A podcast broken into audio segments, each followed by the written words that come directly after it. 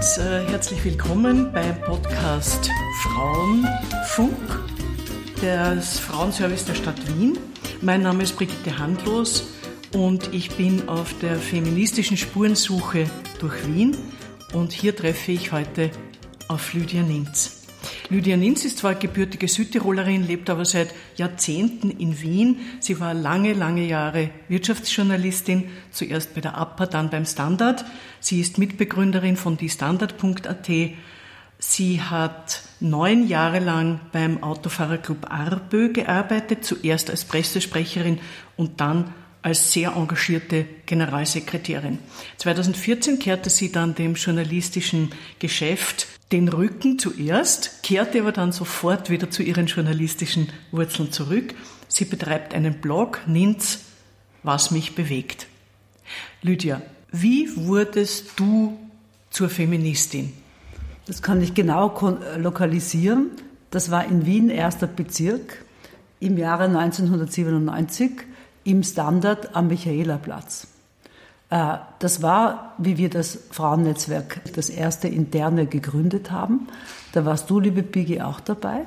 Äh, und das war dieser Kommentar ähm, des, des damaligen Kulturchefs, der einfach frauenfeindlich war und wir beschlossen haben, wir müssen was tun, wir schließen uns zusammen und ähm, wollten unbedingt mehr Platz für Frauen in unserer Zeitung. Also beim Kommentar der anderen eine Frau, nicht nur immer die Männer, das haben wir durchgesetzt. Wir wollten bei den Montagsdiskussionen eine Frau, zumindest am Podium. Äh, also wir waren einfach angetreten, weil wir gemerkt haben, von selber wird nichts. Du sagst es, von selber wird nichts. Ähm, hast du Vorbilder in dem, was du gemacht hast? Weil das war ja auch nicht ganz einfach, die Standard.at durchzusetzen. Und als Folgeprojekt hatten wir ja dann das Frauennetzwerk Medien. Wer waren da deine Vorbilder? Also mein absolutes Vorbild ist, bleibt die Johanna Donal. Da gibt's keine andere. Ich habe dann mit der Zeit auch die Frau Brammer wahnsinnig schätzen gelernt als Politikerin, die sehr viel für Österreichs Frauen gemacht hat. Wir sind ja jetzt äh, vor allem auf Spurensuche in Wien. Äh, du hast schon den ersten Bezirk und mit Michaelerplatz genannt und wir waren dann auch äh, als Frauennetzwerk äh, zuerst im Presseclub Concordia und dann an verschiedenen Stellen. Was sind so andere Stationen, die dir in deinem feministischen Werdegang einfallen? Also so richtig, richtig, also ich war ja spät berufen, äh, 97, wie das erste Erwachen als Feministin war, war ich ja schon 42, hatte zwei Kinder äh, und habe mich bis dahin überhaupt weder strukturell noch persönlich in irgendeiner Weise benachteiligt gefühlt. Wo ich dann richtig in, in Saft gegangen bin, war eigentlich nicht weit von mir vom Presseclub Concorde weg, nämlich in der Herrengasse 20, Nomen est Omen. Da war der Standard 98 übersiedelt. Und da gab es in der Wirtschaftsredaktion, für die ich gearbeitet habe, die Situation, dass kein, wir brauchten einen neuen Chef. Und da habe das nicht backen können. Wir waren fast halbe halbe. Von der Redaktion her Männer, Frauen. Die Frauen alle akademischen Titel. Und bei der Suche nach einem Chef für die Wirtschaftsredaktion hat man uns nicht einmal angeschaut. Und das hat mich so fuchtig gemacht, nämlich, dass man es nicht wird, ist ja wurscht. Aber dass man es nicht einmal anschaut, unsichtbar, da war für mich einfach der Ofen aus. Da habe ich kapiert, da, das geht einfach nicht. Das ist schon äh, der Übergang zu meiner nächsten Frage, weil viele sagen uns natürlich, viele, vor allem viele junge Frauen sagen, ah, wir haben noch keine Schwierigkeiten, du sagst selber, du bist eine Spätberufene.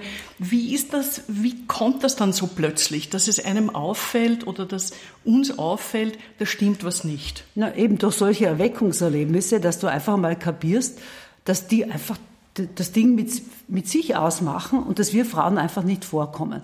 Und hängt vielleicht auch damit zusammen, dass ich ähm, äh, in einer Familie aufgewachsen bin mit gleich viel Mädchen als Buben. Wir sind sechs äh, Kinder, drei Buben, drei Mädchen. Äh, und ich habe mich immer normal gefühlt. Ich habe immer das Gefühl gehabt, ich darf alles machen, die Welt steht mir offen. Bis dahin, ich hatte es auch hingenommen, vielleicht weil ich konservativ erzogen wurde. Da sitzt einem ja lebenslang im Knack äh, diese katholische Erziehung in Südtirol, dass ich es auch hingenommen habe, dass ich selbstverständlich äh, Teilzeit mache, wenn wir Kinder kriegen. Obwohl ich, mein Mann war immer derjenige, der mich total unterstützt hat und gewusst hat, die Lydia braucht ihren Beruf, sonst wird sie unleidlich. Also er hat das immer akzeptiert. Trotzdem, karrieremäßig habe ich zurückgeschraubt äh, und in die Teilzeit gegangen, weil es einfach klar war vom Verdienst her. Das hat mich überhaupt nicht so bewegt. Das war logisch, natürlich, vielleicht durch meinen Werdegang.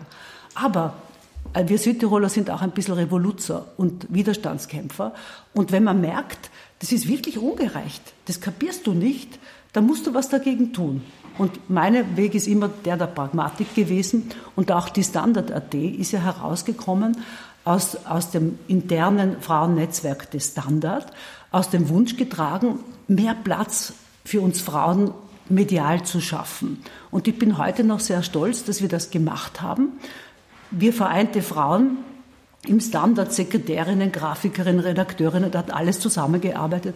Das erste Jahr lang war ich Chefredakteurin unter Anführung, natürlich ohne Geld und alles gratis, aber es hat saumäßig Spaß gemacht, da was auf die Beine zu stellen. Und dann haben wir ein großes Fest gemacht mit der Alice Schwarzer. Äh, das haben wir gesponsert. Das hat der Zeitung überhaupt kein Groschen gekostet damals. Groschen waren damals noch Schilling, nicht? Und ich weiß noch heute, diese, dieses Gefühl, dieses tolle Schöpfungsgefühl, wie ich da hineingefahren bin zu diesem Fest, habe ich mich richtig gefreut. Schau, wenn wir das nicht gemacht hätten, täte es das nicht geben. Und das war einfach schön zu wissen, du kannst auch was machen, da gibt es etwas und die Standard.at gibt es heute noch. Wo kam Unterstützung her und wo gab es Widerstand?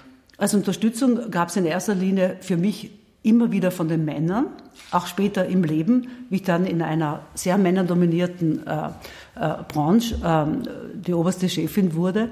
Da war es in erster Linie auch mein Mann, der gesagt hat, Lydia, bewirb dich zur Chefin, sonst ärgerst du wieder, wenn irgendein Trottel vor dir sitzt.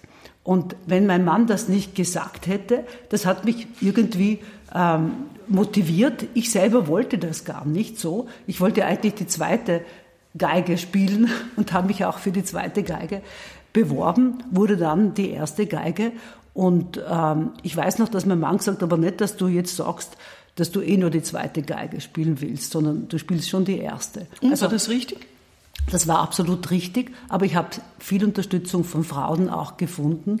Aber wenn es um machttaktische Dinge gibt, ging, waren es immer Männer, auch wie ich dann später gemobbt wurde in dem Job, waren es Männer, auch mein Mann wieder, die mir einfach empfohlen haben, mich strategisch aus dem Ganzen zurückzuziehen, dass ich ohne Blessuren davonkomme. Das höre ich ja oft, dass Frauen sagen, warum soll ich mir das antun, wenn du dir jetzt äh, erzählst, Oben an der Spitze ist die Luft oft ein bisschen dünn, man wird gerne angegriffen, man äh, wird zum Teil gemobbt, man wird ausgelassen etc. Also äh, diverse Gruppen spielen dann, beginnen ihre Spiele zu spielen. Viele Frauen, vielen Frauen gefällt das nicht. Was sagst du denen aus deiner Erfahrung? Also aus meiner Erfahrung würde ich sagen, Natürlich, es soll nicht jetzt jeder oder jede unbedingt glauben, dass Glück liegt in einer Karriere. Äh, da gibt's immer Menschen, die wollen das einfach und andere, die sind auch zufrieden mit was anderem. Das sollen sie auch sein. Also ich bin komplett dagegen, jeder Frau einzureden, du musst Karriere machen. Aber man sollte sich auch nicht schrecken, nur man sollte sich auch darauf vorbereiten. Da geht es einfach um Macht. Und ich würde heutzutage viel härter sein, viel radikaler und wahrscheinlich ein viel wachsameres Auge schon haben über die Spielchen, die gespielt werden die habe ich nicht immer gleich kapiert, weil ich kam ja aus einer Medienwelt, wo eigentlich äh, jetzt diese Hierarchien nicht so äh, tief sind, wenn man nicht gerade aus einem riesen Apparat kommt, sondern aus einem kleineren Medien, also wo also nicht jetzt tausende Leute beschäftigt sind, sondern vielleicht nur ein paar hundert. Das heißt, da kann man öfters mitreden ohne dass man jetzt der Chef oder die Chefin ist. Wenn du sagst, du würdest jetzt härter sein. Äh, kannst du ein Beispiel geben, wie du das meinst? Ja, das weiß ich ganz genau. Ähm, es ist uns wahrscheinlich irgendwo eingeimpft worden, dass wir immer auf die anderen schauen sollen, auf das Gesamte, dass wir nicht so egoistisch sein sollen. Und du bist natürlich, wenn es um Macht geht, musst du auf dich schauen. Und das ist nicht pfui, sondern es ist wichtig.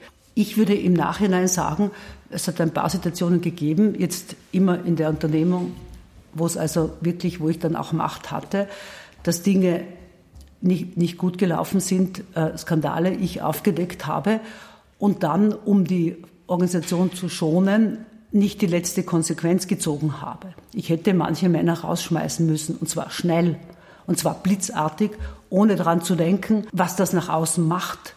Äh, mich hat damals zurückgehalten die Idee, das könnte ja der Unternehmung schaden, wenn ich da plötzlich das und das mache und so rigorose Schritte setze.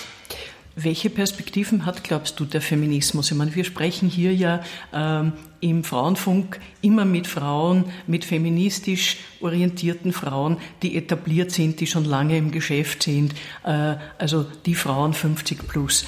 Äh, viele junge Frauen sagen, ah, das mit dem Feminismus brauchen wir nicht. Wir haben immer wieder Frauen, Staatssekretärinnen oder Ministerinnen, die sagen, ah, Sie fürchten sich ein bisschen, sich als Feministin zu bezeichnen. Glaubst du, welche Perspektiven hat der Feminismus? Also ich glaube, da muss man mal in die Tiefe gehen und sagen, was ist überhaupt Feminismus? Und die meisten reden davon und wissen nicht, was es ist. Für mich ist Feminismus dagegen zu kämpfen, aktiv, dass es in unserer Gesellschaft strukturelle Ungleichheiten gibt für uns Frauen, dass wir von vornherein in unserer Gesellschaft Regeln haben, aber auch Mentalitäten, oder Gewohnheiten oder übertragene, konstruierte Bilder unserer Gesellschaft, die uns Frauen von vornherein in einen Nachteil versetzen. Äh, und gegen das muss man nicht nur individuell kämpfen, das ist zu wenig, da muss man auch dazu beitragen, dass auch diese strukturelle gesellschaftliche Ungleichstellung anders wird. Das ist für mich Feminismus. Aktiv, nicht nur dulden und erkennen, sondern auch, Mensch, das geht nicht. Ich kann, ich, ich, ich verstehe es einfach bis heute nicht. Das ist ja wurscht, wie ich auf die Welt komme. Ob ich jetzt eine Brust habe oder ein Glied. Das kann ja nicht entscheidend sein für meine Lebenschancen.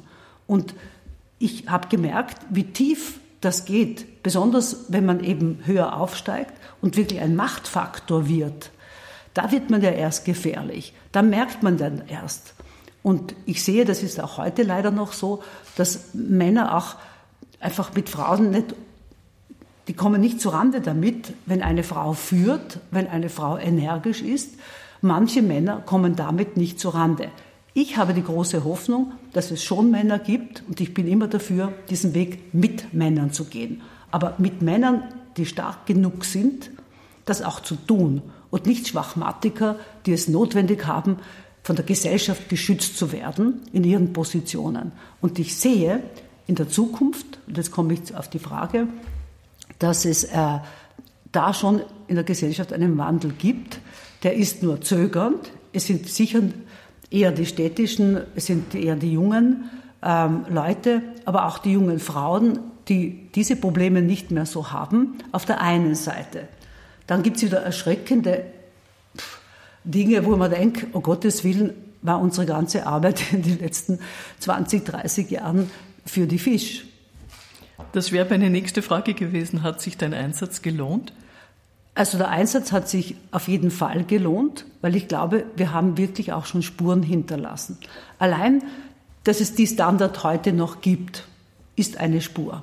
Dass es den Journalistinnenkongress gibt, wo jedes Jahr 300 bis 400 Frauen die Möglichkeit haben, zu schauen, was in der Branche los ist, Selbstreflexion zu machen, sich selbst zu stärken. Dass es das Frauennetzwerk Medien gibt, das blüht und gedeiht und von neuen, jungen Frauen getragen wird. Das sind jetzt nur, um ein Beispiel zu sagen, ein paar hm, Spuren, die man einfach hinterlassen hat. Und es macht riesen Spaß, wenn ich mir denke, beim Mentorinnenprogramm und so, wo ich also vielen jungen Frauen auch bisschen helfen konnte, zu dem zu finden, was sie eh in sich haben. Ja? Also dieser Einsatz hat sich hundertprozentig gelohnt, auch durch den Spaß, den ich dabei hatte, aber auch, wenn man sich anschaut heute, auch in den Medien, es sind mehr Frauen in den Führungsetagen. Es sind bereits mehr Frauen in den Zeitungen. ähm, es Und hast du das Gefühl, dass sich dadurch was ändert? Ich habe das Gefühl, dass sich sehr langsam was ändert. Und das ist immer ein Weg, zwei Schritt vor und ein Schritt zurück. Ich glaube aber schon, dass vor allen Dingen, ich nehme es an einem Beispiel, die jungen Frauen heute viel karrierebewusst auftreten, äh, zumindest nach außen hin. Und ich habe erlebt, als ich Chefin war, dass die Männer zum Beispiel, die angestellten Männer, immer wieder gekommen sind und gefragt haben, du Lydia, ich brauche mehr Geld, ich habe jetzt geheiratet oder ich war jetzt so super, beim letzten Mitarbeitergespräch bin ich ja so gelobt worden, ich brauche jetzt mehr Kohle. Von, einer, von keiner einzigen Frau habe ich das erlebt. Und ich war als Geschäftsführerin auch noch froh, dass ich nicht noch jemanden vielleicht abwimmeln muss, nicht, wenn man auf sein Geld schauen muss. Das heißt, äh, das hat sich, glaube ich, bei den jungen, ausgebildeten Frauen schon geändert. Die kennen diese Vorgangsweisen in, äh, vor allen Dingen auch in den größeren Firmen. Aber es ist noch ein weiter, weiter Weg, bis man diese ganze Last der Tradition, der Bilder, der Lieder, die Kirche es ist ja unglaublich, was sich da abspielt. Ja. Die gehen lieber zugrunde, bevor sie die Frauen zulassen. Da greifst du ja aufs Hirn. Ja. Das ist ja unglaublich. Gehen sie lieber unter, als dass sie Frauen äh, zur Weihe oder zu höheren Weihen in der Kirche selber berufen. Naja, da gibt es viele Pfründe zu verteilen, nicht? Ja. Ähm, wenn du rückblickend mhm. äh, auf deinen feministischen Einsatz äh, in Wien schaust, was würdest du heute anders machen? Was würdest du heute nochmal so machen? Ich tät mich weniger scheißen. Also, um das jetzt brutal zu sagen. Also, ähm, ich habe immer versucht, charmant meinen Weg zu finden, mit viel Einsatz, mit, mit viel auch Überzeugungen, ähm, meinen Weg zu finden, sozusagen hart, aber herzlich, in dem Sinne, karrieretechnisch gesprochen. Aber ich äh, muss sehen, ich würde heute äh, wahrscheinlich einfach viel, viel konsequenter und viel direkter vorgehen und würde vielleicht mich auch äh, taktisch ein bisschen mehr auch noch schulen lassen. Also, weil man gerade diese, diese Machtspiele oft am Anfang nicht so durchschaut. Aber ich muss schon zusagen, dazu sagen, es gibt Konstellationen, da ist es egal, ob man Mann oder Frau ist, da wird es auch oft notwendig sein, einfach auszusteigen und zu sagen, da mache ich nicht mit. Aber dann die Klugheit zu haben, so auszusteigen, dass du nicht die Gelackmeierte bist. Auch das ist eine Fähigkeit. Ganz wichtiger Schlusssatz. Danke, Lydia Ninz. Ihr hört uns auf frauenfunk.at und ihr findet uns auf der Facebook-Seite von MA57 Frauen in Wien. Danke, Lydia Nitz nochmal. Danke dir, Niki.